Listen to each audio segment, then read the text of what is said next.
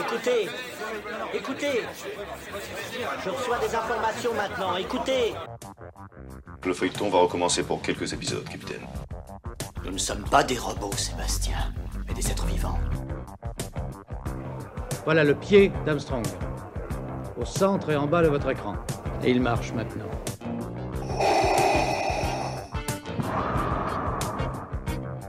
On peut dire aujourd'hui que la science-fiction est bel et bien partout.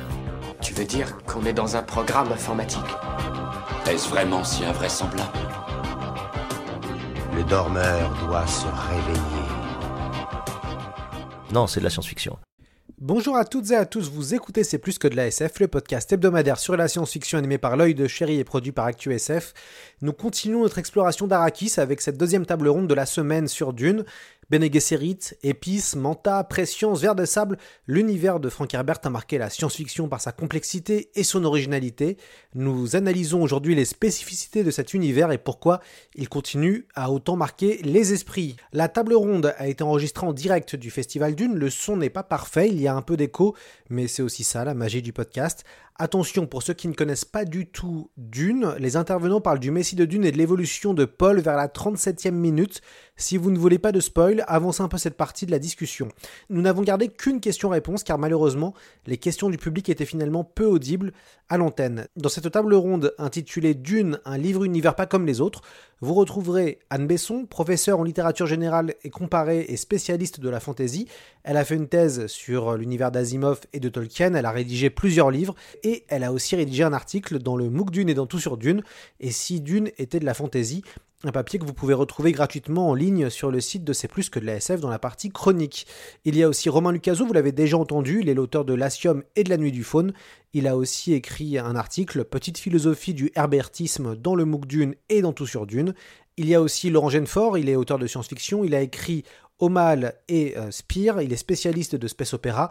Il a fait aussi une thèse sur Dune qui s'appelle Architecture du livre univers dans la science-fiction à travers cinq œuvres, dont Dune, et il a écrit pour nous l'article Dune portrait robot d'un livre univers que vous pouvez aussi retrouver gratuitement sur notre site internet. Cette table ronde est modérée par Nicolas Allard, il était déjà là dans la première conférence sur Frank Herbert. Nicolas est professeur de lettres modernes et auteur de Dune, un chef-d'œuvre de la science-fiction. Il est aussi l'auteur de l'article Dune versus Star Wars de conception de l'aspect fantasy qui est aussi accessible en ligne. Voilà, j'ai donné toutes les informations. Je vous souhaite une bonne écoute et puis on se retrouve demain pour la troisième table ronde sur Dune.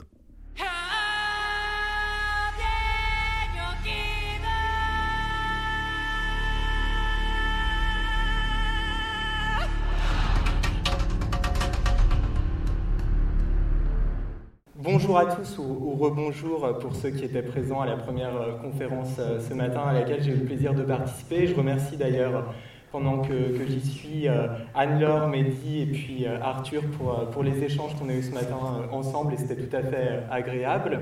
Euh, bonjour, euh, bonjour Laurent, bonjour Anne et puis bonjour Romain. Et très heureux d'être, d'être là euh, avec vous pour cette deuxième table ronde de la journée donc, qui porte sur Dune, un livre univers pas comme les autres, un, sujet qui va nous permettre à la différence de, la première conférence, on se focalisait beaucoup sur, sur le parcours de Frank Herbert, sa vie, ses sources d'inspiration, et bien là, de s'interroger davantage sur, sur les grandes thématiques qui, qui constituent ce livre, euh, ce livre monument qui est, euh, qui est Dune. Euh, pour commencer, j'aimerais à chacun d'entre vous vous poser la question suivante, savoir quelle a été votre première expérience de, lecture concernant Dune et est-ce que par la suite, la vision que vous avez pu vous, vous forger pendant cette première lecture a pu évoluer? Anne? Bon, je crois que c'est le moment d'avouer que je ne suis pas une fan de Dune.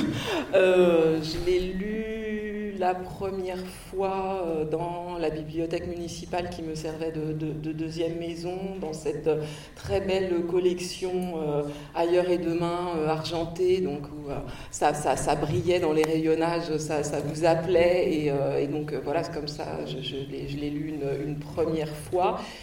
Et quand est venu le moment de faire mon corpus de thèse, j'ai décidé de l'écarter. Hein, voilà, il y avait Il y avait Tolkien dans, dans, il y avait euh, Fondation d'Asimov, euh, il y avait euh, le cycle d'Ursula Le Guin ou, les Cantos d'Hyperion de, Dan Simmons, et il n'y avait pas d'une, alors que voilà, c'était, ça, semblait s'imposer. Parce qu'en fait, bah, à partir du, disons, de l'empereur roi de Dune, j'ai commencé à avoir de sérieux doutes sur cette histoire de gros verre qui discutait avec une jeune femme affriolante. Voilà, c'est mon, c'est, mon expérience de, Dune. Mais après, j'ai, relu à plusieurs reprises euh, le, les, voilà, les premiers, j'aime bien, mais ensuite, je ne pas, euh, je suis pas, voilà, vraiment, c'est pas mon univers euh, fictionnel préféré. Mais le gros verre qui parle avec une jeune femme, c'est le meilleur moment du bouquin? C'est là qu'on reconnaît les vrais fans. Et je ne suis pas sûr qu'on va pouvoir laisser partir Anne Besson à l'issue de cette conférence.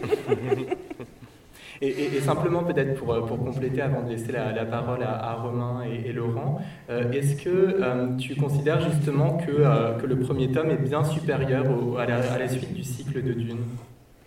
Bah, là encore, de mon point de vue de, pas super fan, effectivement, ce que je préfère de très loin, c'est le début. Mais je conçois que quand on est rentré dans l'univers de Dune, on a envie d'en savoir davantage et que voilà, on va aller euh, vers, euh, vers la maison des, mers et puis euh, voilà, avoir envie d'approfondir de, de, chacun des, éléments de, cet univers. Voilà, j'avoue, ça n'a pas été mon cas. Mais, mais à vous, les, autres, je vois qui me regardent d'un air atterré. Tu, tu es un peu la, la Harkonnen de la table, en fait. Et, ça ne fait que commencer. Mais, mais pour certains, c'est un compliment, j'imagine. Euh, Laurent euh, bah voilà, moi c'est tout l'inverse. Mais euh, pas sur le chapitre de la bibliothèque, puisque j'ai, comme toi, j'ai, découvert Dune en, en, bibliothèque et dans la collection Ailleurs et Demain. Donc je, l'ai, découvert. Moi, par contre, je l'ai lu, je devais avoir 12-13 ans. J'ai rien compris, hein, je dois dire. Euh, mais j'ai senti qu'il y avait vraiment un truc dans ce, dans ce bouquin, euh, et donc euh, tous les deux ans, je l'ai relu jusqu'à jusqu'à ma, ma, ma, thèse, quasiment en fait. Voilà, donc ça a accompagné et ça m'a formé en tant que lecteur de, de SF. Et donc j'ai un rapport un peu organique par rapport à ça. Pour moi, d'une, c'est aussi naturel que voilà, ça fait partie de ces, de ces incontournables et de ces romans de, de formation, on va dire. Et Romain?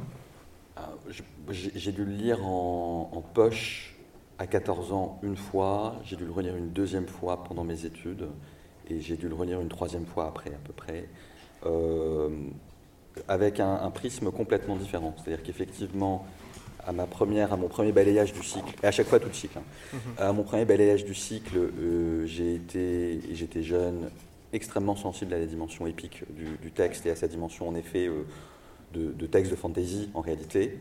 Euh, et quand je l'ai relu euh, les années passant, euh, j'ai été progressivement plus, enfin, déplacé en termes de, centre d'intérêt vers effectivement les, les, tomes plus tardifs du cycle et vers les, les, problématiques de, sciences politiques qu'elle pouvait incarner ou la manière dont le, le, cycle de Dune pouvait refléter un certain nombre d'évolutions de la pensée politique du XXe siècle.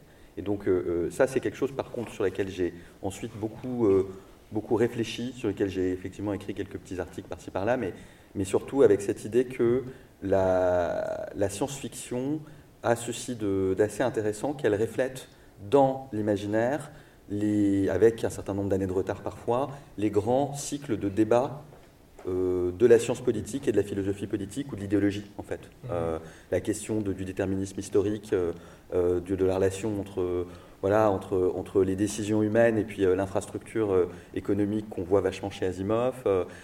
avant ça, la question du darwinisme et du darwinisme social qu'on voit chez H.G. Wells, qu'on voit vachement chez H.G. Wells. Puis quand on regarde Dune, effectivement, la montée des questions de communauté, la montée des questions d'écologie, la montée des questions autour de l'impact politique de l'évolution de la relation homme-femme. C'est ça la fin du cycle de Dune, beaucoup. Mm-hmm. Et, et j'ai trouvé ça, et puis voilà, euh, Marcuse, euh, plus c'est, d'une, c'est aussi pas mal euh, Herbert Marcuse avec des drogues, quoi. Enfin, je sais pas si lui consommait pas, mais vous pouvez lire Marcus sous drogue, ça fait un certain effet. Je n'ai pas essayé, mais j'imagine.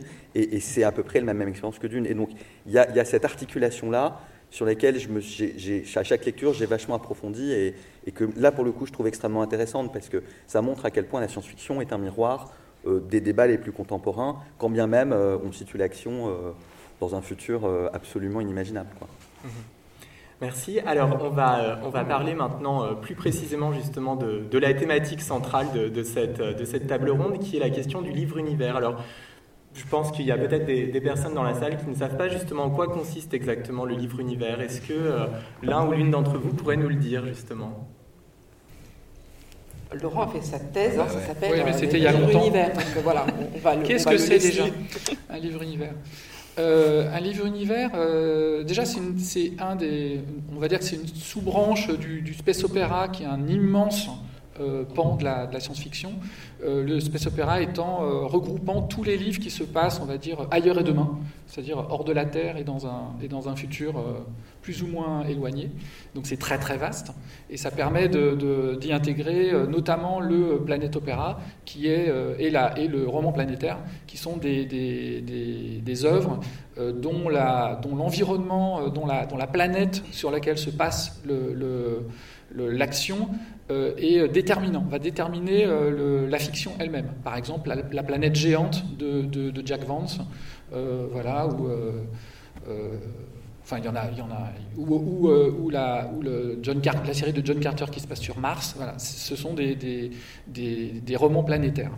Et à partir de ça, euh, ce, que, ce que va apporter euh, Herbert, qui est vraiment, c'est vraiment le premier authentique livre univers, c'est de, euh, de considérer le, le, monde comme un système, comme un système vivant, et qui va être traité, qui va prendre l'importance quasiment d'un personnage dans le, dans, le, dans le roman et le cycle, et, et, justement, le fait que ça devienne un, un cycle, c'est essentiel en réalité, parce que ça veut dire aussi que le monde ne se finit pas dans l'histoire, ne se, ne se clôt pas dans, l'histoire. Il a tellement de ramifications qui va contaminer, en fait, on sent que c'est, et, et c'est souvent un besoin chez l'auteur lui-même, de faire perdurer son monde au-delà du mot fin, de ce qui devient le premier volume, euh, donc voilà. Donc c'est euh, pour ça que le livre univers, chacun, je pense, à sa, à sa, à sa propre définition, comme euh, c'est le cas dans à peu près tous les genres de la science-fiction d'ailleurs. Mais voilà, pour moi, c'est ça. C'est, c'est, le, monde devient tellement, euh, tellement important et a, une profondeur au sens de strate, c'est-à-dire qu'il a euh, des ramifications euh, dans la cosmosphère, c'est-à-dire les, caractéristiques du monde. D'une, c'est très facile, hein, c'est un monde des sables avec des vers des sables, euh, pénurie d'eau, etc. C'est un peu comme un, billard, c'est-à-dire euh, des règles très simples, mais qui induisent des conséquences très compliquées. Et euh, d'une, c'est ça, c'est un monde très simple, a priori, mais qui induit des, conséquences très compliquées, en l'occurrence les règles et le, le, les degrés de connaissance de, écologiques, voilà, de l'écologie, c'est-à-dire la science des conséquences pour, pour, pour, pour, Herbert. Et ça, il va, il va euh, mettre ça dans la fiction euh, à travers, euh, en développant toutes les, on va dire, toutes les strates de réalité d'un monde. Donc ça va de la, de la cosmosphère, de la, de, la position de la planète dans l'espace et ses caractéristiques, caractéristiques physiques, euh, jusqu'à euh, la, la, biosphère, à travers euh, les vers des sables et une faune et une flore particulière, et les populations qui habitent ce monde et leur culture, et tout ça va interagir, et, ce sont, et en fait ce sont l'ensemble le, de ces interactions qui forment cet écosystème euh, du lien, qui est celui euh, qui définit aussi le livre-univers. Et ce qui fait aussi livre-univers dans sa dimension littéraire, c'est la coïncidence, enfin, ou en tout cas c'est ce qui rapproche la forme du livre à, la forme du monde lui-même. C'est-à-dire que chez, Herbert, on va avoir une c'est une écriture très analytique, très, euh, très, euh, et sa façon de, penser le monde est extrêmement analytique, et ça, ça reflète sa propre pensée. C'est-à-dire qu'on a la pensée de l'auteur sur le monde lui-même. Chez, par exemple, dans un autre euh, livre univers qui s'appelle No de Stéphane Vull, on va avoir une écriture très baroque, très sensuelle, très baroque, qui, traduit la, pensée de l'auteur, comment l'auteur pense le monde. Et le livre univers, c'est ça aussi. C'est pour ça que ça se distingue d'un simple, j'allais dire, d'un simple planète opéra, ou de, ou ou, ou de, de ces séries à rallonge, euh, mais qui n'ont pas cette, cette, cette profondeur, c'est cette espèce d'adéquation entre l'écriture, la, la, façon de, de, penser le cycle, et la façon de penser le monde de, de l'auteur. Voilà. C'est un peu compliqué, mais j'espère avoir été euh, explicite. Non, mais c'était tout à fait clair. Oui, alors euh, Laurent, effectivement, de, de, en tant qu'auteur de SF, il, il, il conçoit euh, le livre univers comme un écosystème et donc avec, euh, avec voilà, les, les, les intrications euh, scientifiques que ça peut avoir. Euh, pour moi, euh, le, Seigneur des Anneaux est aussi un, un, livre univers.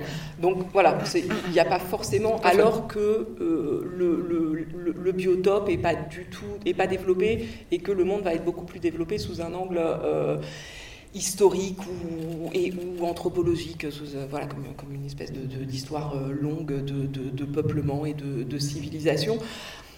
Autrement dit, euh, voilà, moi je vais avoir une, vision du livre univers alors d'abord, n'importe quelle œuvre de fiction crée un monde. Toute œuvre de fiction crée un monde, ouvre un monde fictionnel propre, hein, puisque le monde que vous propose l'œuvre de fiction n'est pas hein, le monde tel que vous le connaissez. Il y a forcément des éléments qui ont été ajoutés.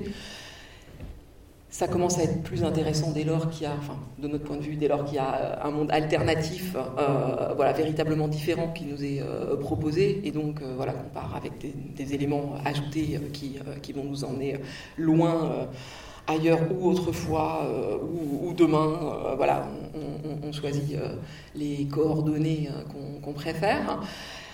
Donc c'est dès lors, à partir du moment où il y a une part de world building, de travail sur la construction du monde, qu'on va pouvoir parler de, de, de livre univers. Et effectivement, ça passe en général par plusieurs volumes parce que le cycle construit le monde au fur et à mesure du cycle, euh, le monde fictionnel s'approfondit, s'altère, euh, on en découvre de nouveaux pans, euh, et, donc on a cette espèce de correspondance tout à fait fascinante, effectivement, Laurent, entre les, les, volumes qui s'ajoutent et la connaissance de plus en plus grande qu'on peut avoir de ce qui nous avait été au départ présenté d'une manière là où s'arrêtent la plupart des autres romans.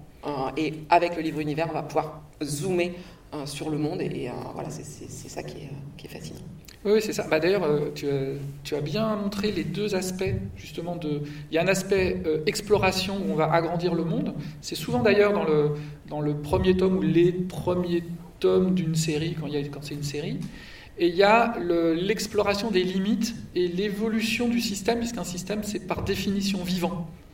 Donc un, système doit évoluer. Et euh, l'auteur, souvent dans les livres univers, dans les, dans les il va explorer les limites, il va voir quand ça marche plus, quand il y a un, quand il y a un élément du système qui va vers l'asymptote euh, ou, euh, ou, qui, ou, qui défaille, par exemple. Par exemple, je sais pas, dans le, dans le monde du fleuve de, de, de Philippe José Farmer, ça raconte l'histoire de l'humanité qui se retrouve ressuscitée le long d'un fleuve de plusieurs millions de kilomètres et euh, donc toute l'humanité, donc euh, plusieurs milliards de, personnes, les morts se, réveillent sur euh, le long de ce fleuve.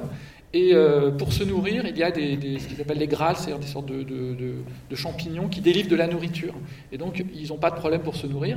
Et on suit les aventures d'un certain nombre de personnes qui ont essayé d'aller à la source. Et à un moment, dans un des tomes du, truc, ces champignons tombent en panne. C'est-à-dire qu'on on avait donc un système qui, était décrit comme, euh, comme euh, avec euh, et une des parties du, du, du système, c'était que l'humanité était nourrie, et là tout à coup l'humanité n'est plus nourrie. Et donc euh, tout se dérègle et le, système part en vrille. Et, euh, voilà, dans beaucoup de livres univers, et euh, Herbert va faire ça avec le destin d'Arakis et le destin d'ailleurs de, de, de, de l'impérium, etc. Tous les éléments vont, vont, petit à petit se faire détruire ou se faire absorber par d'autres forces ou se faire invalider où, il va, où on va re, relire de façon différente ce qui avait été écrit avant. C'est ça aussi, c'est l'exploration d'un système, un livre univers, dans, dans ce qu'il a de vivant, c'est-à-dire dans son évolution. Et euh, Romain, euh, dans, dans, quelle mesure euh, considérez-vous que euh, ce, ce, livre univers qui est Dune a pu euh, révolutionner la science-fiction? Bah, Déjà, c'était très gros. Euh, ça a injecté un certain nombre de problématiques qui n'étaient pas dans la science-fiction avant. Mmh. Euh, et surtout, euh, et je voudrais rebondir sur ce qu'a dit Laurent juste avant, ça, ça a montré de manière assez forte, et je pense que c'est vraiment un élément important, et c'est un élément qui différencie cette notion de livre-univers dans la science-fiction avec ce qui, est, ce qui relève de la création du monde mmh. romanesque dans la littérature en général. comment dire euh, la différence entre la science-fiction et l'écriture romanesque générale, enfin euh, l'écriture romanesque hors science-fiction, c'est que euh, la science-fiction, mais d'ailleurs c'est vrai aussi, et, tu citais tout à l'heure euh, Le Seigneur des Anneaux, ça marche aussi parce que derrière Le Seigneur des Anneaux, il y a une mécanique linguistique et culturelle en réalité, il y a une technicité linguistique et culturelle. Une œuvre de science-fiction, ça fonctionne sur un ensemble de règles sous-jacentes. Et ça fonctionne sur, un, geste initial qui est un déplacement des règles sous-jacentes qui font fonctionner le monde par rapport à notre monde. Il y a un certain nombre de choses. Alors généralement, l'excuse de pouvoir déplacer les règles, c'est le temps, c'est dans très longtemps, et l'espace, c'est très loin. Mais il y a un certain nombre de choses dans le monde qui est décrit qui ne sont pas les règles de fonctionnement de notre monde. Voyez? Toute œuvre de science-fiction, toute œuvre de science-fiction de qualité en tout cas, fonctionne là-dessus. Voilà. Et donc, il y a des règles qui ne correspondent pas à notre monde. Et donc, euh, je, vais, je vais donner un exemple. La guerre d'Andune, elle est structurée par un certain nombre de règles tacites ou explicites, qui ne sont pas les règles de la guerre dans notre monde. Vous ne pouvez pas euh, euh, traverser un champ, je sais plus comment s'appelle, un champ de protection à, à grande vitesse, mais vous pouvez le traverser à petite vitesse. C'est une règle. Cette règle, elle n'existe pas dans notre monde. Ça n'existe pas, les champs de protection dans notre monde. Mais il y en a plein, plein, plein, plein, plein. Certaines de ces règles sont extrêmement profondes, d'autres règles sont pas très profondes. Euh, ça, c'est vrai de toute la science-fiction, c'était vrai de la science-fiction avant Dune, et c'est vrai de la science-fiction après Dune. Et c'est ce qui fait effectivement la, la différence entre l'acte cosmogonique de création d'un monde, quand vous êtes Rabelais, que vous écrivez effectivement euh, voilà, euh, vos histoires qui se passent euh, avec des combats de géants euh, dans la campagne autour de Poitiers, ou quand vous êtes Cyrano de Bergerac et que vous projetez votre personnage à la première personne à la découverte de la Lune, pour autant, ça ne sont pas des livres univers. Voilà. Et je pense qu'on a avec Dune, peut-être pas un premier exemple, parce que j'imagine que si on cherche, on en trouvera d'autres, et puis on va parler de Tolkien, on va parler, etc. Mais vous avez avec Dune une première tentative massive et réussie euh, de construction d'un monde à très très large échelle qui obéit à un très grand corpus de règles. Un très grand corpus de règles où il y a beaucoup de différences avec le nôtre. Et donc, c'est cet aspect qui est intellectuellement fascinant. Et d'ailleurs, cet aspect-là, il est aussi présent évidemment chez Tolkien, sauf que Tolkien, bah, c'est de la fantasy, donc euh, c'est juste une autre catégorie de, de monde. Et donc chez Tolkien, il y a plein de règles qui sont différentes, mais juste, on n'explique pas pourquoi, c'est juste de la magie ou c'est juste différent parce que c'est différent. En science-fiction, on vous explique pourquoi c'est différent. Donc il y a de la techno derrière, il y a de la science derrière, etc. Et ce- cette manière de construire un monde massive, systémique, effectivement, euh, co- comme le disait Laurent, et fondée sur un ensemble de règles, on peut les écrire. On peut les écrire, les règles de, de. Et Tous les lecteurs les connaissent, en fait, les comprennent. Les choses qui font que c'est parfaitement cohérent dans un ensemble, effectivement, de règles qui ne sont pas les nôtres. Voilà, on, peut- on pourrait faire un manuel de l'ensemble des choses qui sont bizarres chez Dune, dans Dune. Voilà. Et ben, c'est devenu un manuel de la manière dont on fait, euh, ou un talon, un étalon, de la manière dont on fait, effectivement, une grande partie de la science-fiction, c'est-à-dire du space opéra et du planète opéra. Voilà, tout simplement. Et donc, cette- cette, euh, cet élément de référentialité-là, il fait que, moi, de mon point de vue, en tant que, donc, euh, en tant que lecteur ou en tant qu'auteur, quand je lis euh, Laurent Jeunefort ou quand je lis, euh, euh, alors pour prendre des gens vivants, contemporains, et puis pas loin de chez nous, donc Jeunefort ou Laurent Suner, voilà, qui fait aussi un planète opéra, ça fonctionne selon ce système-là. voyez Et c'est presque un, enfin, c'est un système, comme on dit, comme on dit, comme on parle de système de jeu dans le jeu, dans, le jeu de rôle en fait. Il y a une dimension comme ça. Donc c'est, je change des règles fondamentales, et une fois que j'ai changé ces règles fondamentales, tout ce qui se passe est cohérent. Et c'est pour ça que c'est de la science-fiction et que c'est pas autre chose que de la science-fiction, c'est-à-dire de la littérature générale. Enfin, il y a peut-être dans l'Iliade et dans l'Odyssée des règles du, du fonctionnement du monde qui sont différentes des nôtres. Voilà, euh, les mecs, euh, quand ils parlent aux dieux, les dieux leur répondent, et puis quand euh, il y a des sirènes, ils se font bouffer. Mais il n'y a pas cette, cette, cette notion qu'au départ, on va changer des règles. Alors, je ne sais pas si l'auteur l'a fait au départ ou s'il l'a fait au fur et à mesure, mais ça, c'est de la technique. Au départ, l'auteur a changé des règles, et puis tout ce qui se passe derrière, c'est à la fois gigantesque en extension, et c'est complètement cohérent. Et c'est ça qui fascine, en fait, quand on est, quand on est jeune. Enfin, moi, c'est ça qui m'a fasciné. C'est ça, ça, ça repose tellement l'esprit, quoi. Vous voyez C'est incroyable. Et donc, vous rentrez là-dedans, et vous vous promenez pendant des années là-dedans, et vous trouvez des détails, et tout est cohérent. Et, vous voyez, euh, et après, j'arrête, je suis désolé, j'ai été un peu long. Vous prenez euh, la notion de locus amoenus, euh, par exemple, que vous allez trouver dans, la littérature classique. Donc, on, vous fait un petit cadre joli avec des, jolis arbres, des, voilà, des troupeaux, et puis des, bergers et des bergères qui se font des bisous. Bah, le décor, il est juste là pour supporter autre chose ou en cohérence avec autre chose. Voilà. Il n'est pas là avec sa propre vie et sa propre cohérence systémique. Et c'est ça qui est dingue, en fait. C'est ça qui est complètement dingue dans Dune. Mhm. Oui, tout à fait. Et alors là, on a, vous avez bien, bien montré justement euh, ce que, Dune apportait justement à, la science-fiction. Et, Laurent, dans votre, dans votre article, dans le MOOC, vous dites d'ailleurs que Dune, c'est le prototype et l'archétype du, livre-univers. Vous montrez tout, tout, ce que, tout ce que Dune finalement apporte, apporte à la science-fiction. Je voudrais revenir sur un point que l'on a évoqué dans la première table ronde, mais sans trop, euh, sans trop le développer. Euh, les liens qui peuvent exister entre Dune et la fantaisie, Anne Besson, qui est un des, sujets que, dont, tu parles, dont tu parles beaucoup, que tu maîtrises très bien. Euh, il, y a, il y a notamment une une citation qui, avait retenu mon, attention en lisant Dune, c'est qu'à un moment donné, quand Paul et sa mère euh, Jessica euh, se retrouvent au contact avec les Fremen et qu'ils découvrent l'univers des Fremen, Paul décrit ce monde en disant spontanément c'est un pays de contes de fées. Et c'est assez surprenant d'entendre cette phrase dans, dans l'univers de la science-fiction. Dans quelle mesure Dune est-il une œuvre, est-elle une œuvre qui, qui relève en partie de la fantaisie? Bah, en fait, moi, en entendant Romain parler euh, de, cohérence, euh, de, détails, euh, de, plaisir, à comme ça pouvoir entrer dans un monde, s'y immerger et savoir que, ce monde aura sa logique, etc., c'est des choses qui sont exactement dites dans ces mêmes termes par les amateurs de fantaisie. Vraiment. et notamment le, rapport avec le jeu de rôle, enfin voilà, le système de jeu la, logique qui est derrière, les manuels qu'on peut consacrer à, décrire euh, telle ou telle euh, partie du monde, tel ou tel peuple, telle, voilà, telle ou telle caractéristique de tel personnage, ça fonctionne vraiment euh, comme ça. Dune est écrit en, 65, publié en 68. Bon, ce qui est au moment de, de l'explosion de la fantaisie, et voilà, je pense que c'est vraiment pas un hasard si euh, ces deux phénomènes se font de manière euh, absolument simultanée.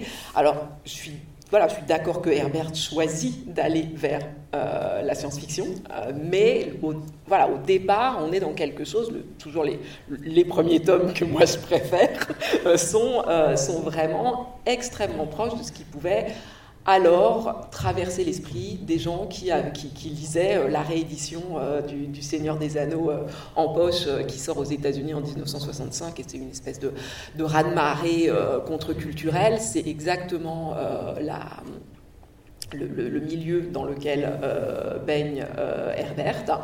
C'est le moment où Ursula Le Guin hésite, voilà, commence à faire à la fois à commence, continuer à publier des romans de science-fiction et, euh, et, à, écrire les premiers volumes de Terre-Mère. Donc on est vraiment à un moment de, de, proximité maximale euh, avant que ça ne, se, ça ne se réouvre. Et dans le premier Dune, il y a effectivement beaucoup de choses qui euh, caractérisent un univers qui est très proche de, de, la fantaisie. Notamment, bah, on est dans un monde quasiment euh, atechnologique. Hein. Euh, il y a eu le djihad butlérien qui fait que bon, voilà, le, gros de la science a été, euh, a été rejeté. Le, monde sur le, à la fois le monde d'où part, d'où partent les, les, le Paul et sa famille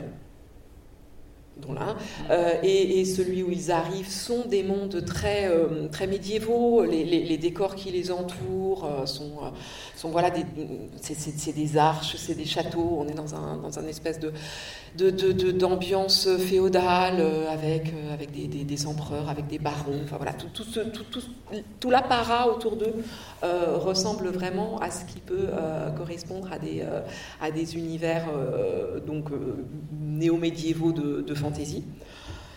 Et puis voilà le mysticisme qui entoure, euh, qui entoure l'épice, qui entoure les, pouvoirs de Paul euh, au départ, euh, voilà, sont, sont pas loin non plus d'un système de magie.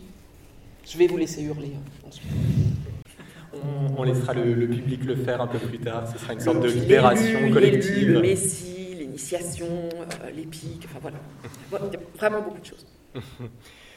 Laurent, d'après vous, qu'est-ce qui rend ce, livre-univers euh, si fascinant? Parce qu'il y a d'autres livres-univers. Pourquoi celui-ci fascine-t-il autant?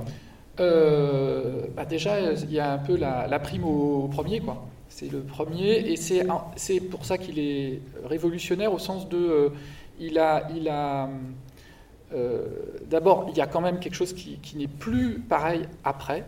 C'est déjà le, comment on construit un monde. Et, euh, et, et cette façon euh, écologique de penser, de penser le monde, ça, il n'existait quand même pas avant.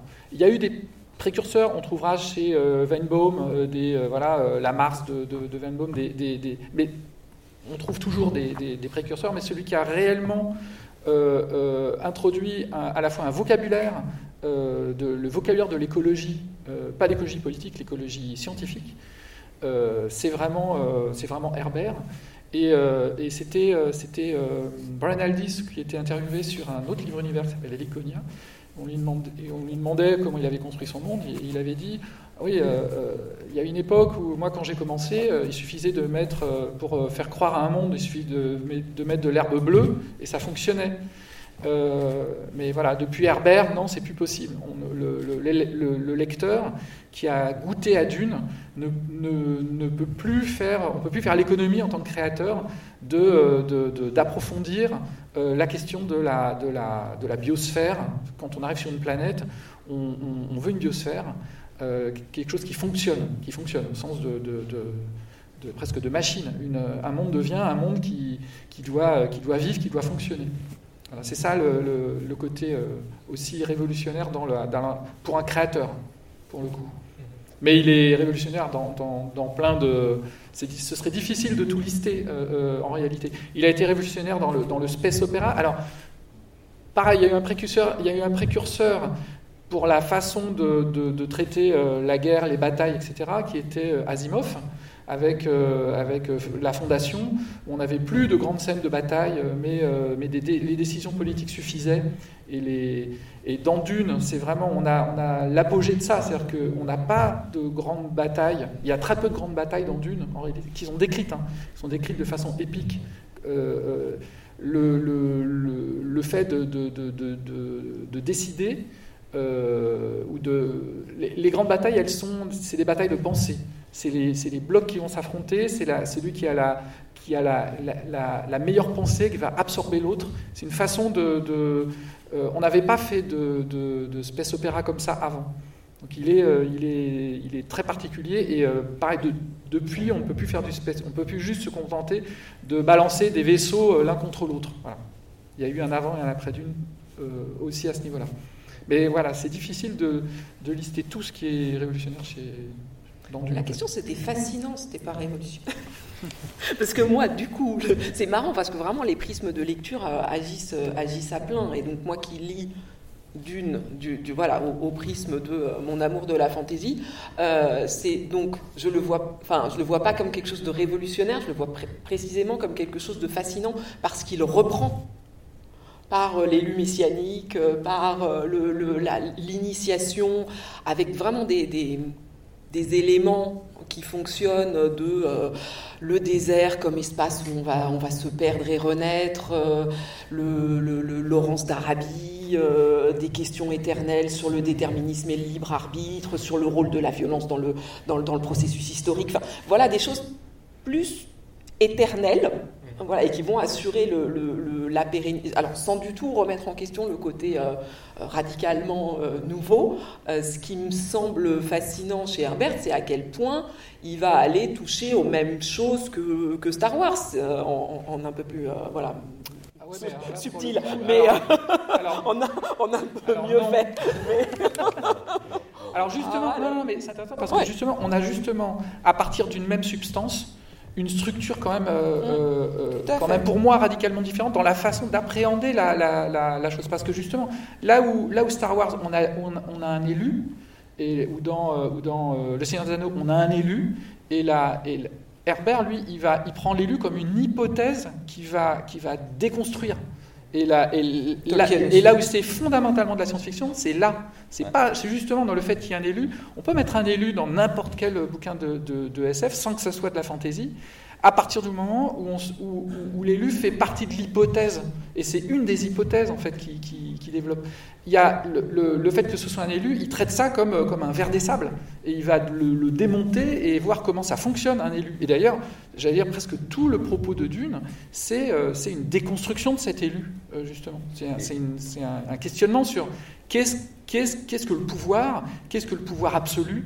Voilà. Et ça passe à travers une, une, relecture moderne, justement, de, de, et donc pas du tout mythologique, de, de, de, ce qu'est un prophète, de ce qu'est un élu. Enfin, pour moi. Je veux juste rebondir là-dessus parce que je suis très très d'accord là pour le coup avec Laurent et c'est cette articulation entre des dimensions qui relèvent des tropes de la fantasy et du mode de fonctionnement de la science-fiction qui, je pense, en effet, fait l'originalité de Dune. C'est-à-dire que, en effet, Dune, c'est aussi, et c'est ça qui est fascinant, enfin, c'est aussi une entreprise de décryptage à grande échelle. C'est-à-dire que derrière le mysticisme, il y a une espèce de mécanique transgénérationnelle de construction, effectivement, d'un élu qui ressemble euh, quand même beaucoup à, à ce qu'on fait avec euh, les croisements euh, bovins, en réalité. Euh, non mais vraiment, c'est ça d'une. Euh, derrière, effectivement, la mythologie des hommes libres dans le désert, il y a une économie soigneusement contrôlée de gestion de l'eau et de la pénurie, en réalité. Euh, derrière, effectivement, un discours qui, qui renvoie, enfin, ou, des tropes qui renvoient, vous voyez, des, images qui renvoient à à ce qu'on aime bien dans la fantasy, c'est clair, c'est-à-dire des, des empereurs, des princesses très très belles, des complots, etc. Il y a la froide mécanique il y a la froide mécanique des rapports de force politico-économiques. Et, ça, c'est. Et donc, il y, a, dans Dune une espèce de gigantesque entreprise de déniaisement. Et moi, c'est pour ça que je préfère la fin. Parce que la, fin du cycle, pas la fin des, deux, premiers tomes. Parce que le, déniaisement arrive à son maximum. Il n'y a plus, finalement, que la froide mécanique, effectivement, des rapports de force à la fin. Voilà. Et, euh, euh, des rapports de force parés de l'idéologie. Et, ça, c'est absolument passionnant, parce que, et, je pense qu'elle est là la connexion entre les, images et les, enfin les, voilà, les, les, images très classiques, effectivement, de la fantaisie et que euh, euh, Herbert utilise extrêmement bien, euh, le mysticisme, l'élu, les princesses, les batailles au couteau, c'est génial, enfin je veux dire c'est vraiment génial, mais effectivement là où ça s'enracine bien dans un mécanisme de science-fiction, et, en lien avec cette spécificité extrêmement forte de la science-fiction. Et, c'est la raison pour laquelle, bah non, euh, euh, Star Wars, c'est euh, de la fantasy. Quoi. Voilà, mais ce qui est très bien, j'adore. Bah, c'est qu'en en fait, il y a une explication ultra cohérente derrière. Et, bah, ça, je pense que ça fait une différence. mais, on n'est pas d'accord. non, non, mais, c'est pas jamais, jamais, jamais Bilbo, il dira Je suis un. J'ai été manipulé pour, aller pour aller à la guerre. jamais Frodon, il dira ça. Euh, euh, euh, Herbert, il, fait dire à Paul, je, il compare, Paul dit, je suis un nouvel Hitler. Il, le dit clairement. Donc on a, assez tôt, on a ce déniaisement d'ailleurs. Hein. Enfin, euh, dès le tome 2, on a le, euh, euh, Herbert, il, a vu qu'il y avait d'ailleurs une sorte de contresens des fois qui a été fait et, qui explique aussi une partie de son succès public. Ce, parce que justement, il est dans cette espèce de truc bizarre qui est où, l'épique fonctionne à fond dans le premier volume. Et du coup, ça a été pris pour juste un bouquin épique, je dirais. Alors qu'en réalité, il, interroge justement euh, dès, le premier tome en réalité.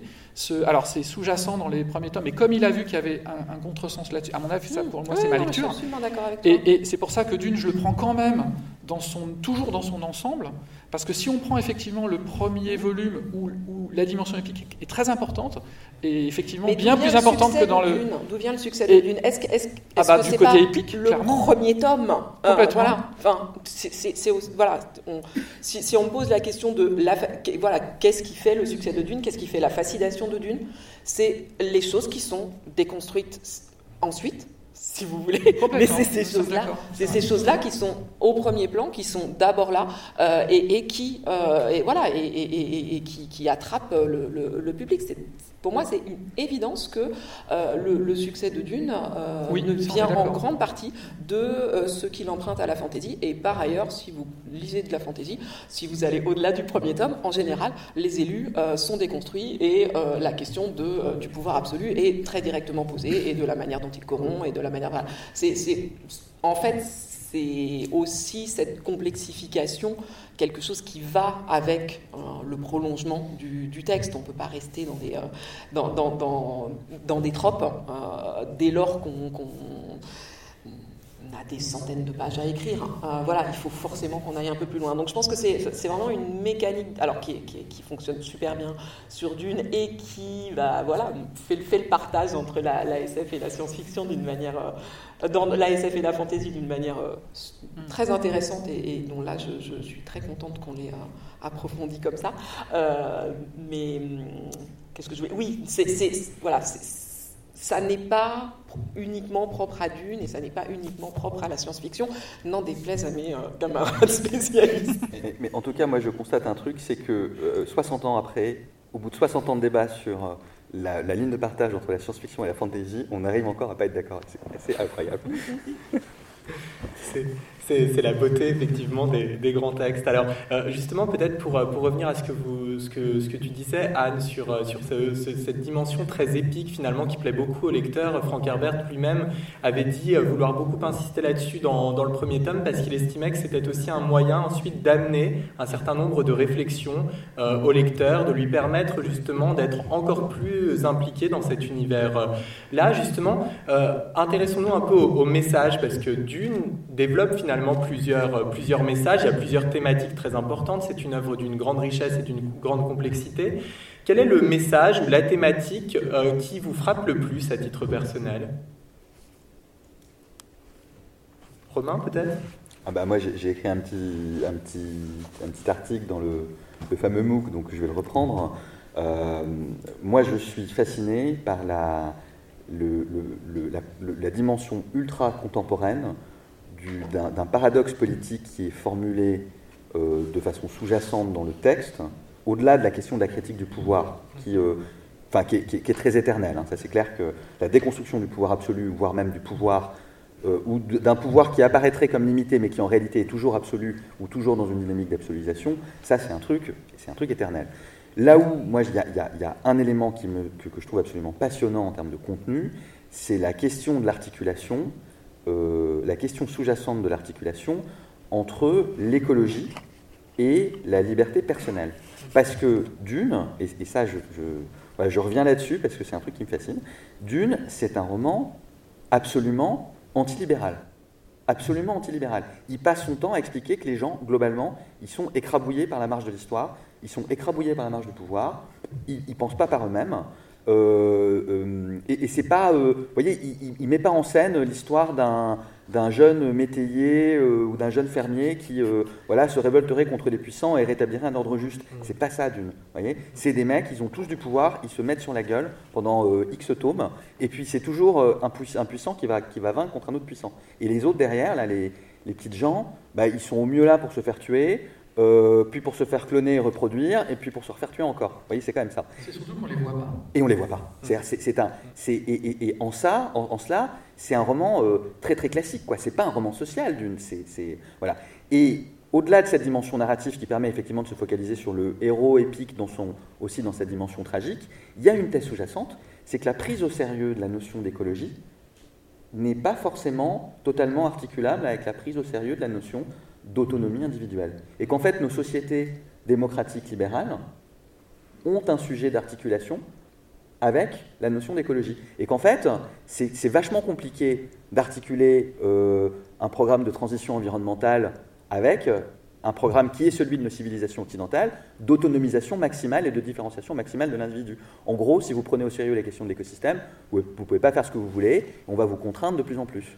Je ne dis pas que c'est mal et je ne dis pas que c'est bien, mais je dis simplement que l'absence du mot démocratie, l'absence du mot démocratie, à une exception près, à la fin du cycle de Dune, où il y a une phrase qui dit en fait la démocratie c'est bullshit, euh, ça n'est que le paravent de lutte de pouvoir entre des grandes maisons, euh, dans un univers qui est marqué fondamentalement par la question de la survie collective, la survie collective et euh, de, la, de, la, gestion d'écosystèmes. Et puis, euh, c'est tout le sujet, c'est tout le sujet du sentier d'or, c'est voilà, enfin, c'est euh, cette, cette, thématisation d'une espèce de route par laquelle l'humanité serait lancée pour assurer sa survie et, et, et, le contraire, enfin, le, le, pour éviter le déclin à long terme, quoi.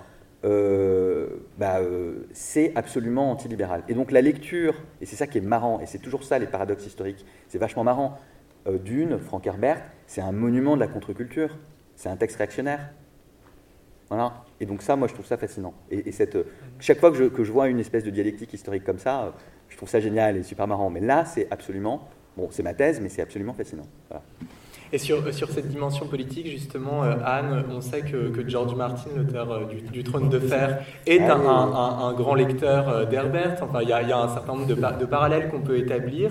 Est-ce que, justement, tu, tu trouves que, que, les deux œuvres peut être, peuvent être mises sur, sur le même plan concernant, justement, cette question de la politique? On l'a dit, les petites gens qui, finalement, ne sont pas prises en compte par rapport aux grandes maisons, aux, voilà, et, et c'est des œuvres qui, finalement, ne font pas l'éloge, c'est le moins qu'on puisse dire, de la démocratie alors effectivement, je n'osais pas le lancer, mais ça faisait un bon moment que je, que je pensais euh, à, à l'autre parallèle possible après, euh, après Le Seigneur des Anneaux et Dune. Euh, le trône de fer et Dune. Dune, c'est ouais, un petit peu, c'est quelque chose quelque part entre, entre Fondation et le, et le, et le trône de fer. Non je pense qu'on peut, on peut, faire un, on peut faire un pitch comme ça. L'obsession du pouvoir dans les deux cas. Mm -hmm. ouais. De faire, on est au cœur de l'obsession ouais, ouais. Et avec, euh, avec des cycles plus longs euh, dans, dans, Fondation. Euh, donc je pense que ça, ça, ça fonctionnerait vraiment bien vraiment bien comme ça. Oui, euh, c'est un des aspects pour lequel euh, Dune euh, a pu avoir un tel succès et à ce point perduré, c'est son côté euh, sombre et, et, machiavélien, euh, voilà, euh, qui a été découvert, redécouvert avec, avec Game of Thrones, où tout le monde s'est dit ah, c'est formidable, cette, cette fantaisie où tout d'un coup, voilà, les, les gens sont mauvais, ils luttent pour le pouvoir sans le cacher, alors que voilà, on avait, on avait déjà complètement, complètement ça euh, dans Dune. Et, ça, voilà, de ce point de vue-là, Dune est vraiment, vraiment, vraiment plus mûr hein, que Star Wars pour, ne pas y revenir. Euh, oui, donc c'est, il, est, il est pionnier pour ça. Et, euh, et aussi, alors pour un autre pour, le, pour, le, pour le, son premier euh, message, qui ensuite va être beaucoup complexifié, mais pour lequel on l'a encore, on l'a surtout retenu, qui est cette question de la, gestion des ressources limitées, et qu'il est euh, alors, vous le savez peut-être mieux que moi, sinon en science-fiction, ça avait été euh, beaucoup, euh, beaucoup posé. La question de la surpopulation et de, et, et, et de la manière dont, dont, dont l'humanité risquait de, de, mourir de faim l'avait été, euh, oui. avait été posée par, par Toussaint Zanzibar, non, mais, etc. Non, mais, euh, la, la, la, limitation des, re, des ressources de, voilà, l'épice, et est-ce que est-ce qu'on est qu choisit de, de, de, de, garder cette ressource vitale ou est-ce qu'on part plutôt pour euh, vers un monde plus vert. Euh, voilà, la question du, de la gestion des ressources pour, pour privilégier euh, l'écologie, c'est aussi le, le, gros du message d'Herbert tel qu'on l'a retenu. Plus Et c'est un message qui, fin des années 60, plus généralement, correspond euh... au premier hippie et va, et va être voilà, amené à revenir cycliquement et à être à nouveau euh, très, euh, très actuel. Alors, sur la fin des ressources et la fin de, de, de, de l'humanité avec la fin des ressources, on a ça dès, les pro, dès, dès la proto-SF. Franchement, on a ça dès le, le tout début du XXe siècle, alors que l'écologie n'existe pas encore. On a Wells, on a René Aîné avec la mort de la Terre, avec, euh, par manque d'eau, hein, avec la fin de l'eau et la fin du règne vivant, du règne organique euh, même. Euh, donc on, a, on, on, on, sait déjà que les civilisations sont mortelles depuis le début oui, du, XXe siècle, non, la, la fin de l'humain même. Euh, pas seulement du monde, mais, mais juste de l'humain pour faire place à, à, au règne suivant. Euh, Dès, dans les années 30, quand le mot écosystème est inventé, on a les premières fictions avec, avec la notion d'écosystème. On a les premières fictions avec l'homme qui, de, qui euh, des hommes plantes qui sont capables d'être autotrophes, de, se, de, se, de perdurer juste avec de l'eau et, de la lumière. Donc on a déjà, ça, commence à infuser déjà euh, euh, juste avant guerre en fait.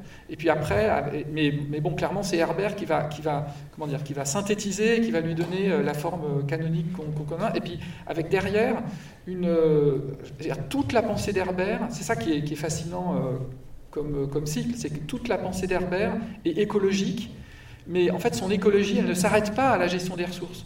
Elle va dans la... Quand, par exemple un, un, personnage va débattre intérieurement, euh, Herbert il expose une sorte d'écosystème intérieur qui est celui des, des, idées. Les idées vont, se, vont, vont s'affronter à l'intérieur d'un même, même personnage pour décider quelque chose comme deux espèces qui vont essayer d'occuper la même niche écologique. C'est assez étonnant de voir les débats intérieurs dans, dans, dans, Dune. Ça ressemble à, à une, sorte de, de, de, de scène d'un combat écologique, en fait. Tout est écologie chez, chez, chez, Herbert, et Herbert le dit à, plein de reprises. L'écologie, enfin, et, et, et, la pensée telle qu'il la développe dans, dans, dans Dune, c'est penser aux conséquences. C'est penser aux conséquences. Être écologiste, c'est penser aux conséquences. Et être politicien, être politique, c'est penser aux conséquences. C'est pour ça que tout est entremêlé. Et, euh, c'est pour ça aussi, tu disais effectivement, ça interroge la, notion de démocratie, c'est que la démocratie euh, euh, contemporaine ne pense aux conséquences que jusqu'à la prochaine élection, d'une certaine manière. Et, euh, et, dans Dune, c'est juste pas possible. Euh, on, est, on est sur des questionnements qui, qui, sont euh, de l'ordre du millénaire ou plus. Donc la démocratie, elle, elle, est, elle, est, elle, est, questionnée à, ce niveau-là. C'est une question aussi. C'est plus profond que ça. Enfin, je, je pense pas. Je suis d'accord, mais ce que tu dis renvoie à quelque chose de plus profond, qui est la question vraiment de l'articulation entre l'homme et la nature. C'est-à-dire que il y a une pensée classique, effectivement, où, enfin, qui n'est pas une pensée de la nature comme écosystème, et qui est une pensée de la relation entre l'homme et la nature, l'homme, être culturel, à l'extérieur de la nature. Le grand basculement du XXe siècle, ça a été un, de penser la nature selon un schéma qui est en effet celui de l'écosystème, mais deux, et, c'est là, moi j'utilise le mot réactionnaire pour le dire, voilà, ça, choquera peut-être certains, mais, mais, mais il y a fondamentalement cette idée que les événements humains et les humains et les civilisations humaines sont un élément de cet écosystème, pas face à, pas face à lui, voilà, pas en articulation avec lui. Euh, euh, voilà, de même que les plantes, euh, les dunes, l'écoulement de l'eau, les vers des sables, etc., font partie d'un écosystème planétaire, les cultures locales, voire même les, cultures venues de l'extérieur de la planète et qui se font progressivement tropicaliser, quoi, enfin, sauf que c'est pas tropical, d'unifier, tout ça fait partie d'un écosystème. Tout ça fait partie d'un écosystème dont la question est celle de la survie de cet écosystème, puis dans le reste du cycle, de la survie d'un écosystème encore plus vaste qui est l'humanité implantée sur plein de planètes, qui forment également un écosystème. Et donc, il y, a là, par rapport à la pensée euh, rationaliste, libérale, classique, une inversion, au sens où, effectivement, l'humain n'est plus euh, à l'extérieur de la nature, face à la nature, dans un monde culturel, voilà, en dialogue avec effectivement le monde naturel qui lui est extérieur, hein, euh, voilà, le, héros grec face aux monstres, face aux monstres qui sont la nature, mais qui sont à l'extérieur et qui va affronter l'humain est un élément, effectivement. Et donc, quand on est dans un cadre de pensée comme ça, en effet, on n'est plus dans un cadre de pensée rationaliste libéral, au sens d'une rationalité étroite, où la question c'est celle de l'autonomie de l'individu. Et c'est pour ça qu'il n'y a pas d'autonomie de l'individu, d'aucun individu dans une aucun individu n'est autonome, aucun individu ne, trace son destin. Ils sont tous poussés par des conséquences. Ils font tous ce qu'ils sont obligés de faire, avec euh, effectivement le gros ver des sables qui parle à la freelance jeune fille, là, qu'en est le l'acmé, où il dit bah, Moi, j'ai pas eu le choix, quoi. Je, voilà, je me suis transformé en ver des sables et puis je vais lancer euh, une espèce de gigantesque transformation de l'humanité. C'est le sentier d'or, c'est la contrainte. Vous voyez et cette notion de contrainte, elle est radicalement. Enfin, elle est radicalement liée à une pensée de la nature comme écosystème et de l'homme dans, la nature. Donc quand on se dit euh, dans des débats politiques aujourd'hui, bah, en fait il faut penser l'homme au sein de la nature, attention à ce qu'il y a derrière ce débat. Enfin, vous voyez, c'est vachement, euh, vachement puissant et ça remet vachement en question la façon dont on vit nos vies en réalité ça. Et, et ça, c'est très bien cristallisé dans Dune, c'est pas le seul, mais c'est très bien cristallisé dans Dune, et c'est vachement impactant parce que l'histoire est épique et parce que voilà. Mais, mais, mais, mais, ça a été vraiment, euh, d'une de ce point de vue-là, ça a été vraiment, c'est vraiment une expression de cette espèce de grande transformation idéologique au XXe siècle, euh, de façon assez, euh, assez pure et assez visible. Quoi. Alors merci à, euh, tous pour, euh, euh, ces, échanges très intéressants, passionnants. J'aimerais peut-être pour terminer, parce qu'on arrive bientôt à la fin de cette table ronde, que vous me disiez les uns les autres ce que, ce que Dune a pu inspirer pour vous, que ce soit dans, vos écrits de recherche ou dans vos écrits de fiction, dans quelle mesure Dune est une œuvre qui continue à avoir une résonance personnelle pour chacun d'entre vous? Alors, comme vous l'aurez compris, je, vais rapidement laisser la parole à, mes, confrères. Euh, non, moi, Dune est un des, exemples qui m'intéresse à titre personnel pour ses, euh, résurgences euh, régulières dans, la culture pop, en fait. voilà, parce que plutôt ça qui. J'écoute avec, avec fascination la, philosophie euh, politique de, mes camarades. Mais, euh, donc, je m'intéresse au, processus euh, d'adaptation, de réadaptation, à la présence de, de, Dune dans les, au cinéma, dans le jeu, voilà, et à, et ce que ce modèle-là a pu essaimer de, plus large dans les modèles de l'industrie culturelle. Et, justement, peut-être une question par rapport à cela. Euh, comment euh, comprends-tu le fait que Dune ne se soit jamais véritablement imposé comme une franchise de la pop culture, à la différence de Star Wars, par exemple? Bah Parce que pour l'instant, le passage à l'audiovisuel ne s'est pas correctement fait. Enfin, voilà, ne s'est pas fait euh, avec le, le, succès qui doit se produire pour que un texte que ce soit Le Seigneur des Anneaux ou, euh, ou, que voilà euh, ou que ce soit Harry Potter, euh, passe au niveau de, de, de, grande publicité supérieure. voilà, le, film de Lynch n'a pas suffisamment bien marché, le film de Jodorowsky ne s'est pas fait. Et, voilà, donc on, ne, ne, réécrivons pas l'histoire, mais c'est ça qui fait que Dune n'est pas n'a pas remplacé ou ne s'est pas imposé en face de, Star Wars comme on aurait pu hein, le, souhaiter. Après, on peut estimer que ça vient de spécificités du roman lui-même. Euh, c'est voilà, une autre question qui reste ouverte on va voir avec les, prochaines années le film de Villeneuve. Et, pour compléter ce que tu disais, Frank Herbert, en allant voir euh, La guerre des étoiles au cinéma, était persuadé que ça ferait du tort justement à Dune comme étant une potentielle œuvre majeure de, la pop culture. Euh, Laurent, euh, dans, quelle mesure justement Dune a-t-il influencé vos écrits, notamment au mal peut-être? Ben, En fait, par sa singularité. Moi, je Dune est un, de ces bouquins euh, euh, très puissants par, euh, par sa singularité même, et, c'est un modèle de, chercher sa propre singularité. J'allais dire, c'est, presque parce que quand j'ai vu l'adéquation qu'il y avait entre, le monde et la pensée de l'auteur, je me suis dit, bah, je vais faire la même chose avec. mais ça ne veut pas dire que, le monde lui-même m'a inspiré, mais en tout cas, cette espèce d'ambition de, s'engager dans ça, parce que c'est faut, faut, être costaud quand même pour s'engager dans un, dans un truc avec euh, euh, plusieurs tomes, un, un, monde qu'on va développer des fois sur des milliers d'années, avec, euh, avec des peuples entiers. Enfin, c'est faut, faut y aller la fleur au fusil, quoi. Et voilà, donc c'est un, exemple de j'allais dire, de, d'ambition intellectuelle, voilà, d'une. Mais avec justement ce côté et puis, ce côté euh, euh, d'être à la fois conscient, d'être à la fois premier degré dans la puissance d'évocation du, monde, il faut qu'on croit et, il faut qu'on soit soi-même immergé dans son propre monde, tout en étant euh, conscient des, enjeux et, donc d'une certaine manière de le déconstruire soi-même. donc c'est voilà, cette espèce de, il faut arriver à combiner les deux d'être conscient d'un maximum d'aspects du monde qu'on construit et en même temps d'y croire au moment où on vit les aventures et on, l'écrit. C'est ça, et c'est ça la puissance euh, de, Dune et notamment du premier, clairement. Et, euh, et, pour vous, Romain, est-ce que c'est aussi dans, cette même ambition où il y a d'autres éléments dont vous voudriez parler? Euh, Oui, il y a d'autres éléments. il y en a deux moi, enfin, la, lecture ou la relecture de Dune, euh, ça m'a appris deux choses qui sont assez importantes pour mon travail d'auteur. La première, euh, c'est que la littérature de science-fiction est une littérature de contenu. Et les lecteurs de science-fiction, ou en tout cas une certaine partie des lecteurs de science-fiction, sont des gens euh, qui aiment avoir mal à la tête. Et donc, du coup, je j'ai aucun scrupule.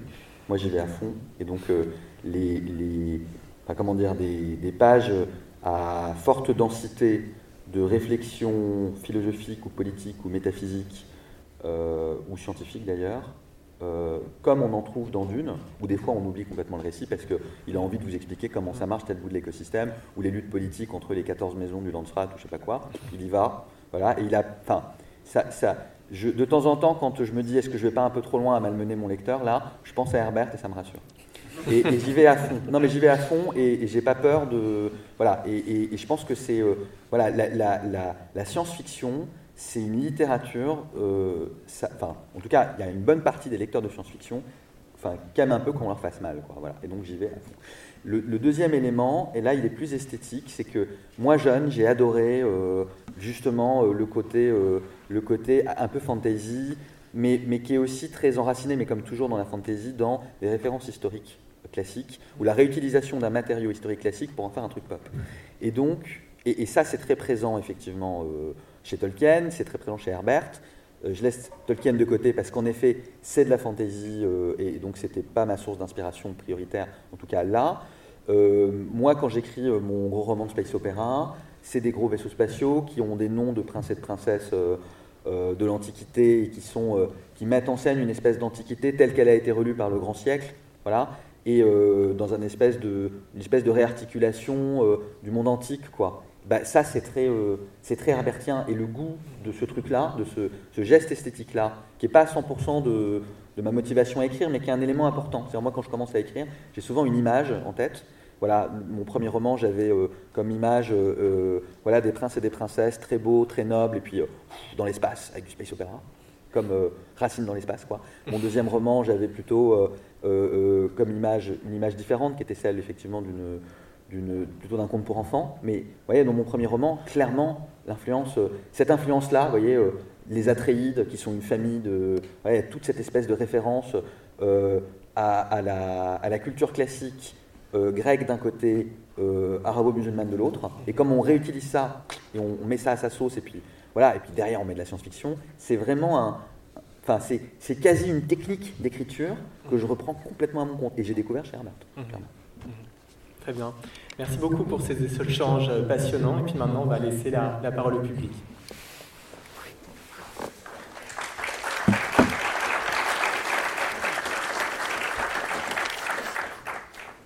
Alors, qui veut se lancer pour une question Julien, un adjectif que vous avez euh, chacun pas mal utilisé au début de la conférence, c'est machiavélien justement, avec cette notion de, déconstruire le héros, de montrer les, arrière-cours de la politique. Et euh, on en revient encore à la contradiction entre euh, la morale personnelle, celle, de l'auteur sans doute, mais celle des personnages tels qu'ils les présentent, et ce que la politique les oblige à faire. Euh, est-ce que la politique les écrabouille Je ne sais pas, mais est-ce que euh, la vertu des personnages n'est pas d'abord une vertu politique dans une... Je peux, faire, je peux faire une première réponse parce que moi, je n'ai pas employé le mot machiavélien, donc du coup, je, vais vous répondre. Euh, non, c'était à propos de Game of Thrones, en fait. C'était hein. plutôt à propos de Game of Thrones, mais... alors, est-ce que la, la, politique dans Dune est machiavélique au sens classique, enfin au sens commun du terme, oui. Est-ce que la pensée de Frank Herbert est machiavélienne? Je ne crois pas, personnellement. Parce que, en gros, elle est machiavélique parce que euh, on vous fait admirer et vous attacher à un personnage, enfin ou à une série de personnages qui sont fondamentalement des génocidaires. Voilà. Donc euh, bravo l'artiste quand même, parce qu'on vous décrirait euh, à froid sans le style de Frank Herbert et sans l'histoire, tout ce qu'ils font là en termes de massacre, vous diriez quand même ces gens sont pas très sympathiques. mais en fait dans l'histoire ça passe très très bien et vous dites waouh mais quel, quel génie ce, ce Leto, il a massacré tant de gens, c'est génial. Bon, voilà. En revanche, je pense en effet que ça n'est pas une pensée machiavélienne de la politique. Enfin, c'est d'une certaine manière, c'est plus, c'est pire que ça. C'est-à-dire qu'une pensée machiavélienne de la politique, si je relis Machiavel, en effet, c'est euh, en gros finalement euh, le fait que les hommes sont assez fondamentalement mauvais, voilà, que la réalité de l'exercice du pouvoir est bien euh, une réalité instrumentale, c'est-à-dire que pour exercer le pouvoir, il faut exercer le pouvoir, et pour exercer le pouvoir, il faut dominer les autres, de façon à, garantir ce qu'on cherche fondamentalement, c'est-à-dire sa propre sauvegarde.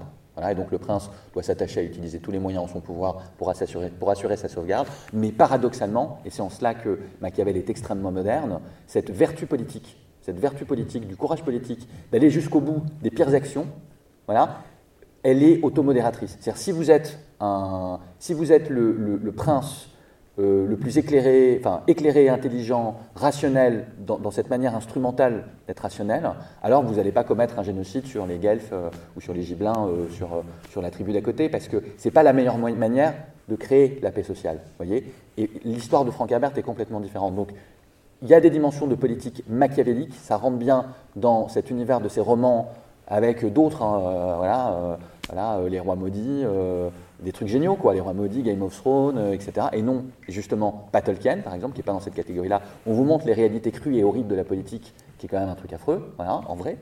Euh, mais c'est pas une pensée. Enfin, Frank Herbert ne déploie pas une pensée machiavélienne, clairement, de mon point de vue. hein. Je, je- je vous laisse peut-être les autres rebondir, mais.